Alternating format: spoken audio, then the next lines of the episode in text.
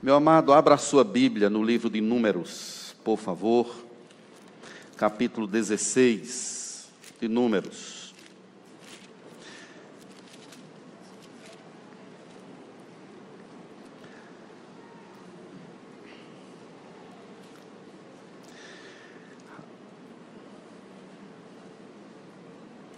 Nós vamos ler quatro versículos, os quatro versos iniciais mas a gente vai fazer uma apropriação do texto todo para a gente poder fazer uma exposição sobre o trágico fim de corações insatisfeitos.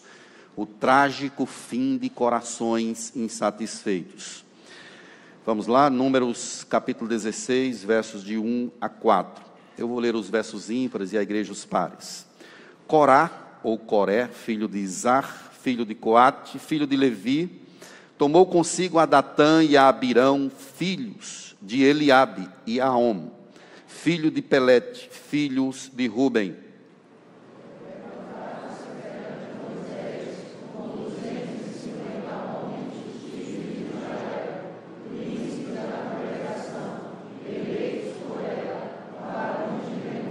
E se ajuntaram contra Moisés e contra Arão, e lhes disseram: Basta, pois que toda a congregação é santa, cada um deles é santo, e o Senhor está no meio deles.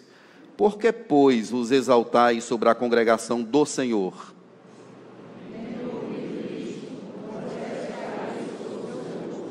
Vamos orar? Senhor Deus, nos capacite agora, pelo poder do Teu Espírito, a entender a Tua palavra. Fala conosco, ó Deus, e que tenhamos a nossa vida mudada pelo agir do Senhor em nome de Jesus, amém. Meus amados, corações insatisfeitos, na maioria das vezes, tem duas grandes coisas por trás. A primeira delas é incredulidade. Incredulidade. E a segunda é rebeldia. Rebeldia e incredulidade, via de regra, estão por trás de corações insatisfeitos. O livro de Números talvez não seja um livro tão assim apreciado por muitos. Há pessoas estudiosas que discordam até de que o Deus que está explícito aqui seja de fato o Deus criador dos céus e da terra, porque aqui nós temos eventos de muitas matanças e também, especialmente, através do, do, é, do poder de Deus. O que vai acontecer aqui no capítulo 16 é só um momento em que Deus vai visitar e matar diversas pessoas por causa de rebeldia, incredulidade, insatisfação do coração. O texto original hebraico traz o título para números de No Deserto. Então, o nome original desse livro é No Deserto. Esse tema, é, números, ele foi colocado aqui por causa da tradução da Septuaginta e depois da Vulgata. Então ele passou a ser chamado Números, mas o texto original chama de é, No Deserto. Ele foi chamado de Números por conta de dois recenseamentos que existem no livro. Aí do capítulo 1 a 4 nós temos o primeiro recenseamento e 38 anos depois, um segundo recenseamento. Aí o povo estava vagando pelo deserto, já estava no limiar da entrada da terra de Canaã, e acontece outro recenseamento. No primeiro recenseamento existiam 603 mil homens preparados para a batalha. Então vejam que não estão sendo contadas mulheres, as crianças, idosos, eram 600, em torno de 600 mil homens preparados para a guerra. E no segundo recenseamento, precisamente 601.730. Então, uma geração toda morreu no deserto, mas ao final da história, lá no capítulo 38, para entrar na terra prometida, o número já era novamente de 601 mil homens preparados para a guerra. Então, se a gente pensar de forma mais ampla, perceberemos que os israelitas eles eram compostos de ao menos 2 milhões de pessoas. Então estavam lá presentes muitas pessoas ali para entrar na terra que o Senhor havia dado. O fato é que uma geração morreu no deserto, Warren Wisby, ele diz que foi a maior, a mais longa marcha fúnebre da história. Aquela geração que saiu do Egito, só Josué e Caleb entraram na terra prometida.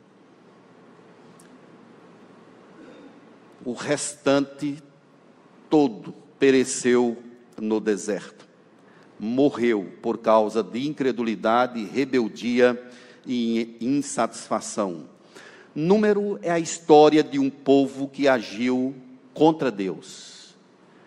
Agiu de forma rebelde. Teve um coração totalmente insatisfeito. Sofreu com isso, padeceu por causa disso e acabou morrendo por causa disso. As rebeliões começaram após a chegada dos espias. Eles foram lá na terra prometida, observaram tudo. Era uma terra que emana leite e mel. Mas alguns deles voltaram com muita incredulidade, com murmuração, com rebeldia contra Deus. Se levantaram contra Moisés, quiseram apedrejá-lo. Foi uma situação bem drástica. A glória de Deus apareceu, matou muita gente e ali aconteceram essas coisas todas por causa de um coração transtornado que se rebelava contra Deus. Números 14, 10 chega a dizer que, apesar disso, toda a congregação disse que os apedrejassem. Porém, a glória do Senhor apareceu na tenda da congregação a todos os filhos de Israel. Pessoas rebeldes, duras. E vejam a promessa de Deus, Números 14, 32 o vosso cadáver, o vosso cadáver cairá nesse deserto. Vossos filhos serão pastores nesse deserto 40 anos e levarão sobre si as vossas infidelidades, até que o vosso cadáver consuma nesse deserto. Aqui é a palavra do próprio Deus, por conta do relatório trazido por esses espias que contagiou a multidão e eles se rebelaram contra Deus e contra aquelas pessoas que Deus havia colocado ali naquele posto. Em suma, a frase que poderíamos resumir o livro de Números é: confie em Deus e siga o caminho proposto por Ele. Confia em Deus e siga o caminho que Deus está propondo. Esse seria um resumo desse livro de Números. Mas vamos lá, meus irmãos, entrando no nosso texto, é, nós temos aqui rebeliões contra Deus, contra Moisés e contra Arão. E a gente vai dividir esse texto em quatro cenas. Eu prometo não ser enfadonho, prometo não me demorar muito aqui nessa exposição. Mas nós temos aqui quatro cenas para, de forma didática, a gente entender o que, que está se passando aqui. Na primeira cena, nós temos uma pessoa chamada Coré, ou Corá ele não estava satisfeito com o que recebeu de Deus. Então veja só, Corá não estava satisfeito com o que ele recebe de Deus. Ele foi chamado para ser um levita. Ele foi chamado para ser um levita. Mas ele não estava satisfeito com aquilo e queria o sacerdócio. Deus havia chamado Arão, juntamente com a sua casa, para exercer esse papel do sacerdócio no meio do seu povo. Mas essa pessoa chamada Corá, ele não estava satisfeito com o que recebeu de Deus e queria, além de ser um levita, ele queria também atuar como um sacerdote. O que é interessante, irmãos, é que, segundo o texto de Êxodo, capítulo 6, verso 18, ele era parente de Moisés, ele era primo carnal. Os pais dele eram irmãos. E agora ele está se levantando contra Moisés. Corá é da tribo de Levi, conforme o próprio texto está aí dizendo. E o trabalho dos levitas era cuidar da casa de Deus. Era tirar cinzas do fogo, era colocar um fogo novo, era cuidar ali dos animais que eram apresentados para o sacrifício é, esse era o trabalho deles, eram muitos, era uma família que se subdividia em três, que morava ali e ficavam perto do tabernáculo, ex exatamente para exercer esse papel, que era um papel muito importante.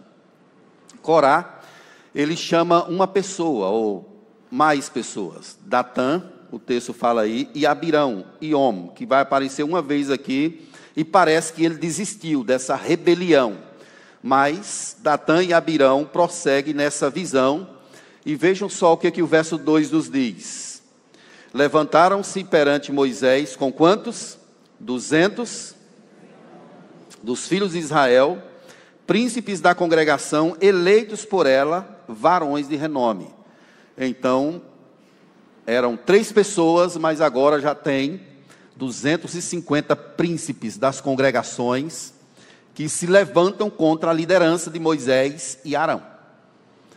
Eles conseguiram contagiar. O texto nos mostra aí que Datã e Abirão, eles eram da família de Ruben. Então nós temos uma família dos levitas e temos agora a família de Ruben, que era o primogênito de Jacó.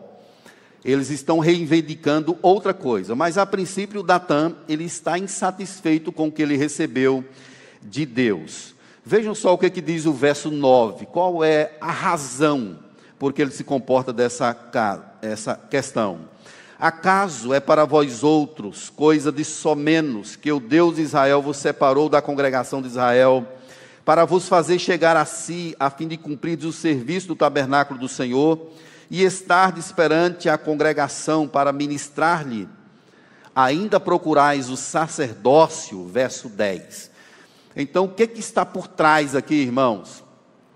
É um coração que quer mais posição é um coração que quer mais poder. A gente não quer servir só como levitas, nós queremos servir como sacerdotes. Isso é um levante desses homens contra Deus, primeiramente, e não propriamente contra Moisés. Moisés era só o intermediário, mas a rebeldia era de fato contra o Senhor eles desprezavam o que receberam de Deus. É isso que está claro aqui. Eles receberam uma função para desenvolver algo, mas eles não estavam satisfeitos, estavam desprezando aquilo que receberam de Deus. Talvez a posição de sacerdócio, na concepção deles, fosse uma posição de maior destaque. E Moisés deixa isso claro, que eles estão se levantando é contra Deus e não propriamente contra ele. Então, queridos, é um ato de rebeldia, é um ato de distanciamento de Deus, de Corá, e ao que parece, a família dele não é, subscreveu aquilo que ele estava fazendo, porque a família de Corá, os filhos dele, é preservado a gente vai ler diversos salmos dos filhos de Corá, ou de Coré. Diversos salmos foram escritos por essa família, mas o pai deles parece que navegou numa direção que Deus não queria, insatisfeito com o que recebeu de Deus, passou a desprezar a Deus, querendo se apropriar de coisas que Deus não havia designado para ele. Meus queridos, nós devemos guardar sempre o nosso coração sempre.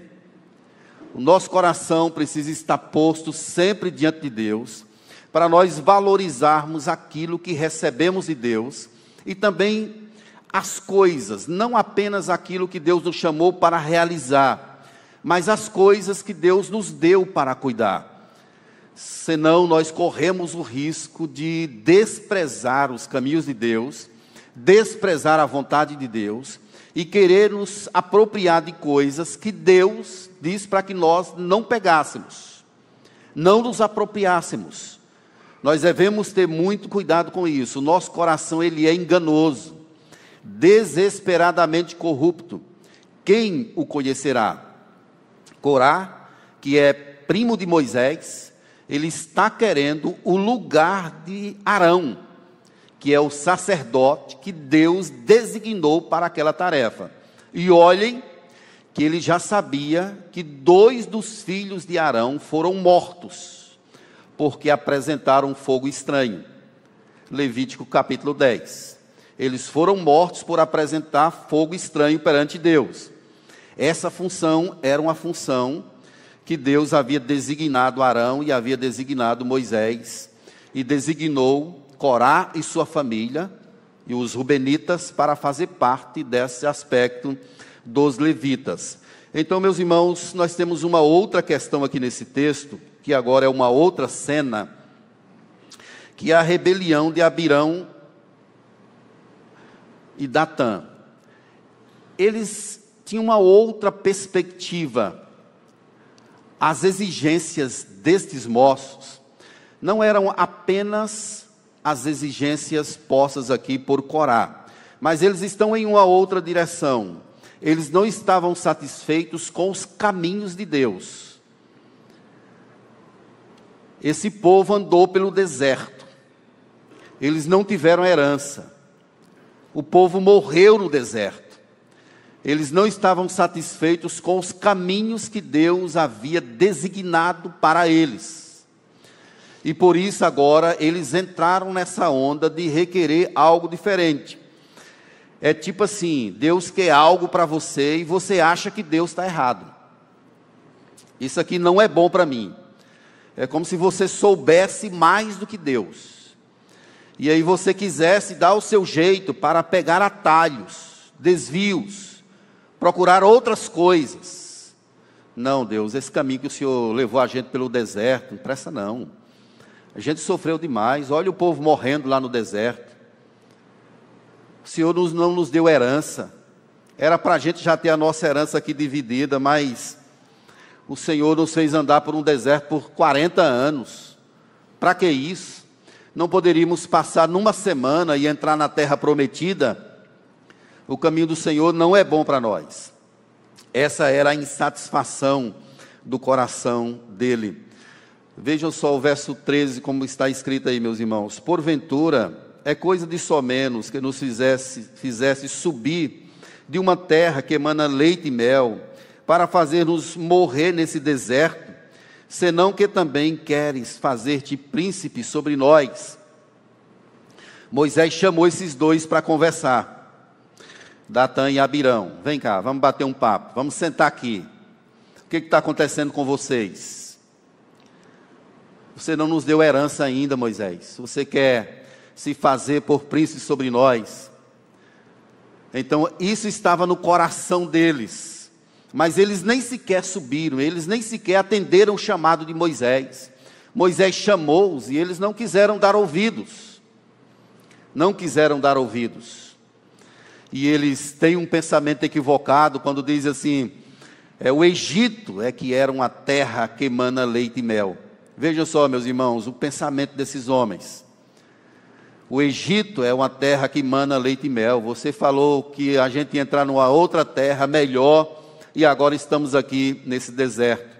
Então, o coração rebelde, insatisfeito, leva a gente a uma perspectiva equivocada do que está acontecendo. É algo absolutamente maligno. Eles estavam interpretando a realidade da vida de forma subvertida, contrária. Estavam desesperados por querer logo uma herança. É como se eles quisessem, de forma precipitada, que Deus entregasse a eles a terra prometida. Então, meus irmãos, nós temos aqui uma perspectiva diferente. Esses corações insatisfeitos era algo que materializou-se contra os caminhos que Deus havia proposto. Queridos, quantas vezes na caminhada nós não incorremos nesse risco? Deus quer algo para nós e nós agimos como pessoas duras de coração. Deus pretende algo para a nossa vida e nós vivemos querendo outros caminhos, porque achamos que aqueles caminhos são os melhores. E isso em todos os aspectos da vida. Financeiramente, corremos o risco de tomar atalhos, querendo riquezas da terra. Queremos burlar processos de Deus para a nossa vida para chegarmos logo àquilo que pretendemos, não passamos pelo processo de Deus. Isso tudo é fruto de corações insatisfeitos contra os caminhos de Deus. A palavra nos orienta que há caminhos que ao homem parecem direitos, mas ao final podem ser caminhos de morte. Nós podemos fazer os nossos planos, mas a resposta certa sempre precisa vir do Senhor. Nós devemos estar sujeitos aos caminhos que Deus quer para a nossa vida e não agir com rebeldia diante daquilo que Deus pretende conosco. Nós incorremos nesse risco, irmãos, de ter o nosso coração insatisfeito contra os caminhos de Deus. Cuidado com atalhos. Cuidado com a quebra de processos de Deus na sua vida. Nada acontece conosco sem um propósito. Deus tem plano para todas as coisas. O povo poderia entrar na terra prometida numa semana, mas por causa de rebeldia, Deus resolveu lapidar isso. Deus resolveu operar no coração do povo, para que o povo entendesse que Ele era o Senhor. Queira o que Deus quer para a sua vida, querido. Está ruim, ore e tenha discernimento para entender se aquilo não é um processo de Deus em sua vida. O casamento está com problema. Ah, vou acabar com isso. Ao invés de caminhar na direção de Deus, dizer assim: Eu vou buscar o Senhor, vou me prostrar diante de Deus não vou procurar atalhos. Não vou procurar descaminhos. Cuidado com isso. A insatisfação do coração é, na verdade, uma insatisfação contra os caminhos que Deus pretende. Nós não estamos acostumados, ou melhor, evitamos drasticamente passar por angústias e problemas. Quando nos advém alguma coisa que é contrário àquilo que nós imaginamos, a nossa primeira reação é tentar nos livrar daquilo. É procurar algo que nos deixe numa zona mais confortável, mais tranquila, que nos dê estabilidade. E não é a primeira vez na Escritura, meus irmãos, que a gente vê ensinamentos de que os caminhos de Deus são sempre os melhores. Às vezes eles são mais pesarosos, mais dolorosos, mas ao final eles resultam em bênção e em glorificação ao nome do Senhor. Então nós temos aqui Corá, ele se levanta contra Moisés e Arão querendo mais poder. Não queriam apenas ser levitas. A segunda cena nós temos aqui Datã e Abirão, que eles não queriam é, os caminhos de Deus, queriam os seus próprios caminhos, se apropriar logo da herança da terra e acabar com isso. Então, finalmente, era isso que eles estavam querendo aqui. Moisés se irrita com isso. Moisés chuta o pau da barraca, como se diz. Ele diz: é assim, né? Então vamos ver. Vocês peguem os seus incensários, todos, Corá, Datã e Abirão e vamos comparecer perante o Senhor. E tragam também os 250 príncipes da congregação. Vejam só, meus irmãos, essa é uma cena, a terceira cena do nosso texto, que é uma cena da manifestação do juízo de Deus contra rebeldes. É a terceira cena. 250 homens, Datã, Corá e Abirão, com incensários Lembrem-se que em Levítico 10 nós temos lá que Deus fulminou dois filhos de Arão, que eram sacerdotes, porque apresentaram fogo estranho. Quando Moisés toma esse caminho, Moisés está levando o povo agora direto para Deus. Antes ele estava meio que intercedendo, tentando um meio termo, tentando um formato diferente, mas agora ele vai apresentar a esse povo diretamente ao Senhor.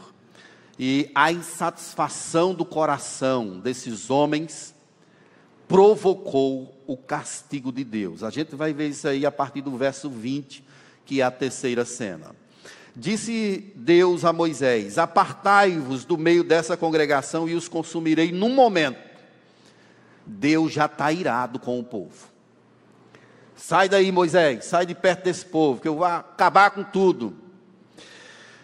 Queridos, quando Moisés se coloca diante de Deus, aqui ele está fazendo esse papel de mediador. Ele intercede pelo povo. E aí o verso 26 diz: Desviai-vos, peço-vos das tendas desses homens perversos, e não toqueis em nada do que é seu, para que não sejais arrebatados em seus pecados. O que a gente percebe aqui, meus irmãos, é uma dureza de coração inimaginável. Porque várias vezes no deserto esse povo viu o braço de Deus agindo de forma justa. Mesmo assim, esses homens permanecem com os seus incensários nas mãos. Deus está dizendo: sai de perto desses homens, Moisés. Apartai-vos dessa congregação, não toquem nada que pertence a eles. Moisés então faz uma oração perante o povo e diz: Olhem, se esses homens morrerem de forma natural, Deus não está comigo. Mas se Deus criar um negócio aqui diferente, e a terra se abrir, e esses homens descerem vivos ao abismo, então vocês vão saber que Deus está comigo. A essa altura a nuvem já tinha se apropriado, a glória de Deus já estava naquele lugar, a ira de Deus já havia sido provocada. Quando Moisés terminou de falar, a terra abriu. E eles desceram vivos ao abismo, juntamente com as suas casas, seus filhos, seus bens, tudo. A terra os engoliu mas não apenas isso, meus irmãos. Saiu fogo da parte do Senhor e consumiu os 250 homens rebeldes que estavam lá, os príncipes das congregação, da congregação. Foi a manifestação do juiz de Deus por conta de corações rebeldes, insatisfeitos. E Deus então mandou que aqueles incensários fossem transformados numa espécie de lâminas para que fossem colocados no altar. Aquilo seria um memorial de que com Deus não se pode brincar. Que com Deus não se pode brincar. E assim o fizeram, e aquilo foi transformado em um memorial. Mas, queridos, vejam só: corações insatisfeitos trazem duas questões, eu disse no início: incredulidade e rebeldia. E o pecado da rebeldia é pior do que o pecado de feitiçaria. Queridos, saiam de perto de pessoas divisoras. Cuidado com pessoas que se levantam contra os caminhos de Deus. Os caminhos de Deus. Um homem, Datã, chama dois ou três pelo texto, a descrição do texto, essa pessoa que aparece no início, homem, ele sai fora, quando ele vê o negócio esquentar, ele pula fora. Mas os 250 príncipes estão ali. A rebeldia sempre é contagiante. Começa com um insatisfeito, mas não é insatisfeito com o homem, é insatisfeito contra os caminhos de Deus. E isso é um pecado grave diante do Senhor. Nós devemos aceitar, queridos, de coração, a estrada que Deus propõe para nós. O caminho que Deus quer. As pessoas que Deus institui em sua graça para espiritualmente liderar a nossa vida. Nós devemos estar a posse, ter o coração sempre pastoreável, porque isso é vontade de Deus. Quando é a vontade de Deus, nós não devemos nos opor àquilo que Deus quer, em nenhuma circunstância, de forma nenhuma. É preciso a gente sair de perto de pessoas divisoras, pessoas que se levantam contra a liderança, contra pessoas que Deus instituiu. Mas vejam só, meus irmãos, tem uma quarta e última cena aqui nesse texto. É que a gente percebe a expiação do mediador como sendo a diferença entre a morte e a vida. O que é impressionante é que no outro dia, vejam só, irmãos, como o coração do homem é duro. Depois de morrerem 250 pessoas pelo fogo de Deus, a terra se abrir e engolir famílias inteiras. No outro dia, houve um novo tumulto. Olha o verso 41. Mas, no dia seguinte, leiam comigo, vamos lá? Mas,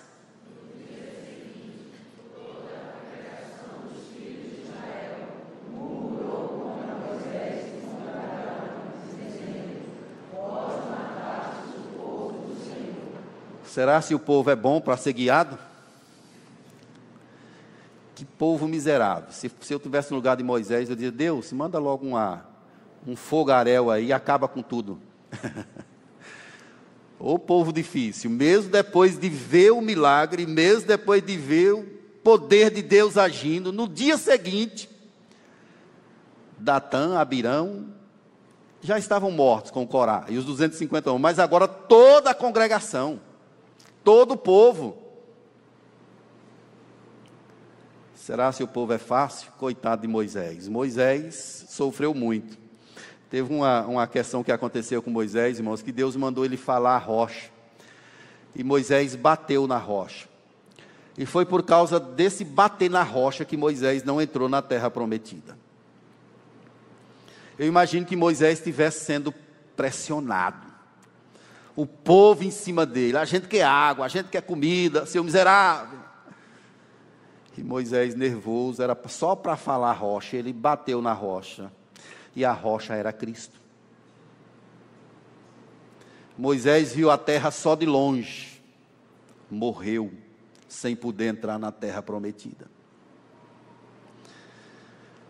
Meus amados irmãos, é um povo de dura serviço no dia seguinte, esse povo se levantou contra Deus. Mas vejam só o verso 42: Eis que a nuvem cobriu a tenda, e a glória do Senhor apareceu. De novo. Vocês não são, estão satisfeitos com ontem? Vamos lá, de novo. A nuvem veio, a glória do Senhor apareceu. Verso 45. Levantai-vos do meio da congregação, Moisés, e consumirei num só instante. Então Moisés e Arão colocaram o rosto em terra.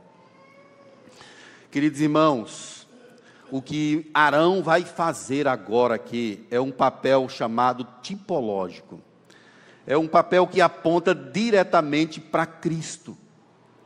Ele vai fazer de forma bastante perceptível o papel de Cristo.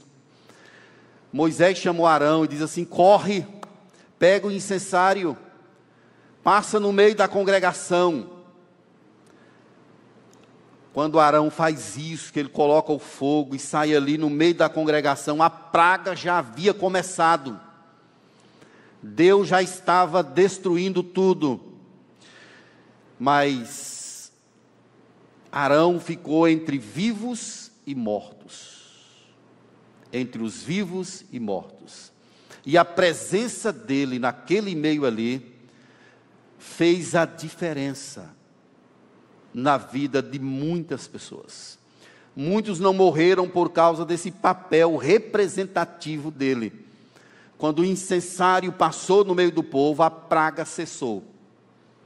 Mas 14.700 pessoas já estavam mortas. 14.700 por causa dessa rebelião. Agora, queridos, imaginem comigo, Jesus, ele é o sumo sacerdote. Ele é o autor da vida. Ele é a diferença entre a morte e a vida. É por causa de Jesus que as misericórdias de Deus se renovam manhã após manhã. Jesus, ele é o nosso sumo sacerdote, ele intercede pelo seu povo. Paulo retratou esse episódio em 1 Coríntios capítulo 10, verso 10, quando ele diz: Nem murmureis, como alguns murmuraram e foram destruídos pelo exterminador. Não murmurem, como alguns o fizeram e foram destruídos pelo exterminador. Essa visão de Deus, meus irmãos, ela talvez ela soe em nosso coração como algo assim bem difícil de compreender. E aqui entra os teólogos liberais. Eles não aceitam essas partes das escrituras por não perceberem aquele Deus de amor, o Deus caprichoso que desculpa o pecador, que aceita o pecador do jeito que ele é. Esse Deus que é fabricado pela mente de muitas pessoas, um Deus bonachão, que bate a mão nas costas e diz assim: é assim mesmo, meu filho, tudo bem, vamos caminhar. Esse não é o Deus da Escritura. O Deus da Escritura, ele é tanto amor quanto justiça. O Deus da Escritura fala tanto de morte quanto de vida. Ele fala de céu e fala de inferno. Essa semana estava ouvindo uma reportagem de uma uma pessoa que se diz pastora, e ela instituiu uma igreja.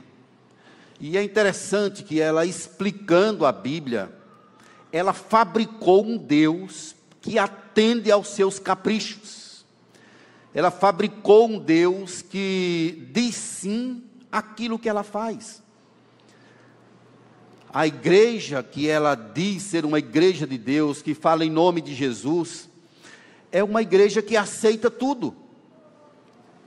É uma igreja que não confronta o pecado. É uma igreja onde as pessoas, elas são de Deus e elas navegam nessa direção como se Deus fosse esse Deus que se adapta, que se entrega, que diz sim para tudo.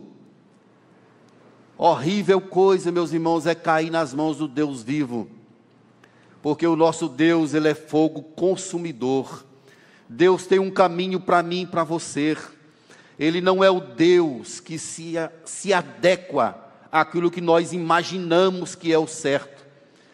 Corremos o risco, meus irmãos, de fabricarmos ídolos, deuses, em nosso coração que atendam, que nos desculpem por coisas erradas que nós fazemos. E nós corremos o risco de sermos direcionados por Satanás. E nós dizemos para nós mesmos: não, isso é assim mesmo. Tem problema não. É como se um Deus falso dissesse à nossa mente que aquilo é assim mesmo. Observe, meus irmãos, os princípios da palavra do Senhor. Observe os princípios da palavra do Senhor e vejam quem é Deus. O livro de Números está aqui para mostrar isso. Que nós devemos entender os caminhos de Deus e andar por ele. Nós devemos ouvir a voz de Deus e obedecer aquilo que ele quer. Devemos ouvir a voz de Deus, abrir mão dos nossos caminhos e amar os caminhos de Deus. Para de repente não nos perdermos, não sermos tomados por incredulidade por rebelião, para não termos o nosso coração cheio de insatisfação. Jesus é o nosso mediador, Ele é o nosso sumo sacerdote que intercede por nós. Ele intercede por nós. É por causa da resplandecência da face de Cristo em nós que nós somos aceitos na presença de Deus. Nós somos aceitos na presença do Senhor. Hebreus no capítulo 4, verso 4 diz: Tende, pois, a Jesus, o Filho de Deus, como grande sumo sacerdote que penetrou os céus, conservemos firme a nossa confiança. Em quem nós temos de confiar? Em Jesus. Ele sabe o que é melhor para você, querido. Amém, igreja? Deus sabe o que é melhor para a sua vida. Deus sabe o que é melhor para a minha vida. Deus sabe o que é melhor para a igreja. Não queiramos contar e viver a nossa própria história. Isso é rebeldia, isso está impregnado depois da queda. Lá na queda e depois dela. Não vamos viver a nossa história, não vamos querer tomar conta da nossa agenda. O que vai acontecer, o que não vai acontecer. Vamos colocar tudo isso nas mãos do Senhor. Eu vou para onde Deus quer que eu vá. Eu farei o que Deus quer que eu faça. Eu vou viver a vida que Deus determinou para mim antes de todas as coisas. Eu creio que Ele está contando uma grande história. E nessa grande história de Deus está incluso a minha vida. Por isso eu me sujeito a Ele de forma plena, profunda, sem querer procurar atalho, sem querer dar o meu jeito, sem querer viver a minha forma. Eu vivo, meus irmãos, nós devemos viver sempre na dimensão do Senhor Jesus Cristo. Eu quero caminhar para o final, ressaltando o que eu disse no início, que a insatisfação do coração é um problema. E isso existe ainda hoje de forma profunda. Nós corremos o risco, meus irmãos, de vivermos essa insatisfação. Lembre-se que estamos em um mundo incompleto. Você quer as coisas de forma perfeita, não existe aqui na terra. Tudo é imperfeito, tudo é incompleto. E nós podemos viver essa insatisfação quando Deus nos dá algo e nós queremos mais que aquilo. Quando Deus disse assim, siga nessa direção e nós achamos que aquela direção é ruim e vamos procurar o nosso próprio caminho. E aí corremos o risco de nos arrebentar. A insatisfação, ela traz consigo a incredulidade da alma, a incredulidade contra os projetos de Deus, e acaba provocando em um momento ou outro rebelião. Rebelião no coração. Levante contra os pais, levante contra as autoridades instituídas, levante contra até a liderança da igreja. Tudo isso é um pecado, meus irmãos, que Deus abomina. Deus abomina. E eu quero trazer aqui, finalmente, algumas conclusões.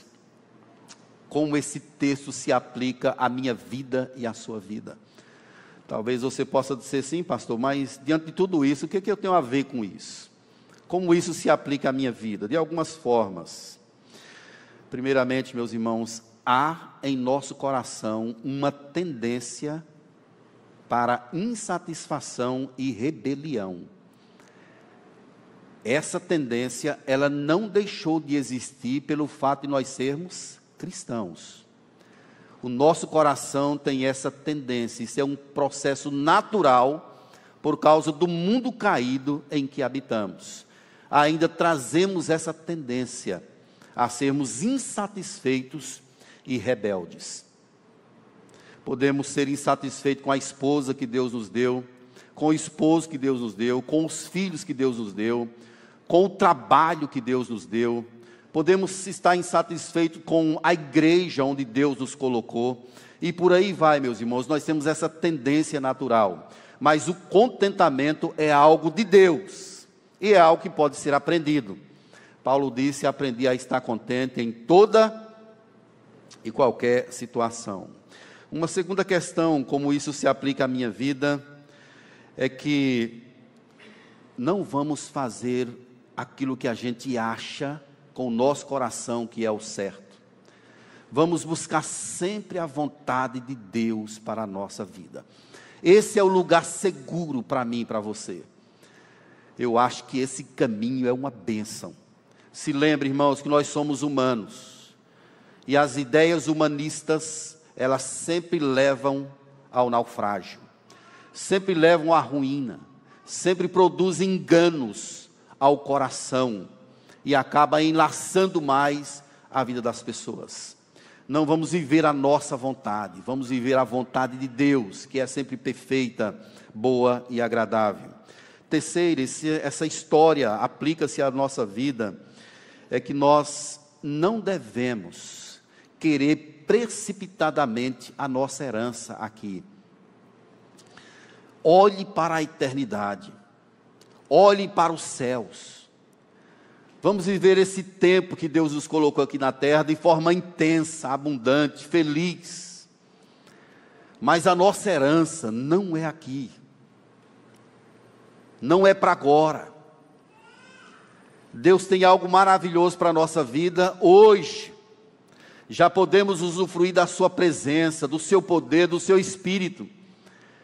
Mas viva na perspectiva da pátria celestial. A nossa morada não é aqui. Esse não é o nosso mundo, estamos apenas passando um tempo por aqui. Não vamos viver apressadamente atrás do ouro, da prata desse lugar. Almejemos a glória de Deus, a eternidade, a cidade santa. Pensai nas coisas lá do alto, não nas que são aqui da terra. Olhemos para lá. O autor aos Hebreus, ele chega a falar sobre homens que viveram pela fé e diz que eles almejaram algo superior, a glória de Deus, a pátria preparada pelas mãos do próprio Deus. Por último, meus irmãos, afaste-se. Afaste-se de todo levante de rebeldia. Saia de perto. Diga não tem conversas que nós não devemos, meus irmãos, perpetrar. Cuidado para de repente você não ser encontrado levantando contra caminhos que foram propostos por Deus. Isso não acaba bem. Isso leva à destruição. Uma certa feita, a gente ia fazer uma reforma numa igreja onde eu estava tendo atos pastorais. E a igreja derrubou a parede e fez lá uma. ia fazer uma reforma no telhado. E mexeu com a parede. E a igreja era daquelas que tinha uma, uma parede com a parede de outra casa. Então era uma divisão da parede da igreja com a parede de uma outra pessoa. Quando a gente mexeu naquilo, tirou o telhado, começou a fazer algumas mudanças, ele disse que na parede dele a igreja não mexeria mais. E começou um problema, porque e agora? De quem é essa parede? É dele ou é da igreja? Começou um problema, uma dificuldade muito intensa. E ele se rebelou e até ameaçou. Se a igreja construísse uma outra parede, ela ficaria bem menor já era um pouco apertada e para fazer outra parede ficaria menor ainda. O que é interessante, meus irmãos, é que depois essa pessoa, de um tempo, essa pessoa apareceu com um câncer na garganta. E acabou morrendo disso. E depois a família vendeu aquela casa para a igreja a igreja foi ampliada para cima daquela casa que pertencia a uma outra pessoa. O que eu quero dizer com isso é que Deus, ele tem os seus caminhos. Deus é vivo. Deus é poderoso. Deus tem uma forma peculiar de agir. E como filhos de Deus, nós devemos atentar sempre para aquilo que Deus quer e nos sujeitar à vontade dEle. Quem ficar na frente de Deus, irmãos, será pisado. Então, não estou querendo pregar aqui nessa manhã esse Deus vingativo da teologia liberal, que maltrata, que manda as pessoas para o inferno. O que eu estou dizendo é que a justiça de Deus é tão santa quanto o seu amor.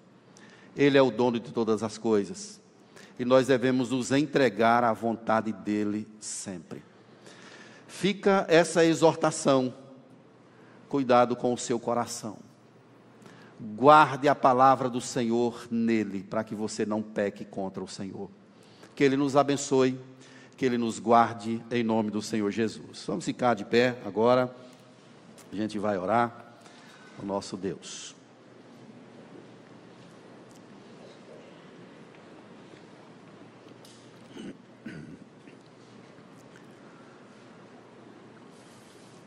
Como é que está a sua vida? Como é que está o seu coração? Você tem servido a Deus mesmo com todo o ímpeto da sua alma? Honre ao Senhor, querido. Ame ao Senhor acima de todas as coisas. Não brinque de ser crente. Não brinque com o Evangelho. Porque Deus não estava brincando quando enviou seu filho ao mundo. Leve a sério. se desvie do mal, honre a Deus acima de todas as coisas. Senhor Deus, obrigado, Deus, pela tua palavra que é viva e eficaz.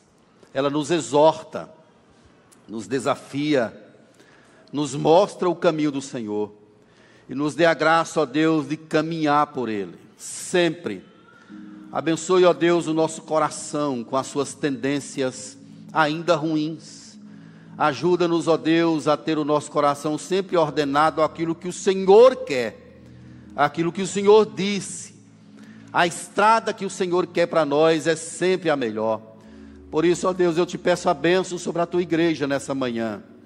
Abençoe a nossa mente, o nosso coração, para que amemos ao Senhor acima de tudo e para que vivamos a tua palavra sobre todas as coisas. Abençoe os pais, os filhos, os cônjuges. Abençoe, ó Deus, a nossa vida, que a palavra do Senhor possa fluir com força do nosso ser e que nós vivamos o Evangelho de forma plena, íntegra e fiel. É o que queremos, é o que te pedimos pela tua graça, em nome de Jesus Cristo, nosso Senhor. Amém. E agora, queridos, que a graça e a paz de Jesus Cristo, o amor de Deus, o nosso Pai amado, que a glória do Espírito Santo repouse sobre nós, povo de Deus, espalhado por toda a terra, agora e para sempre. Amém.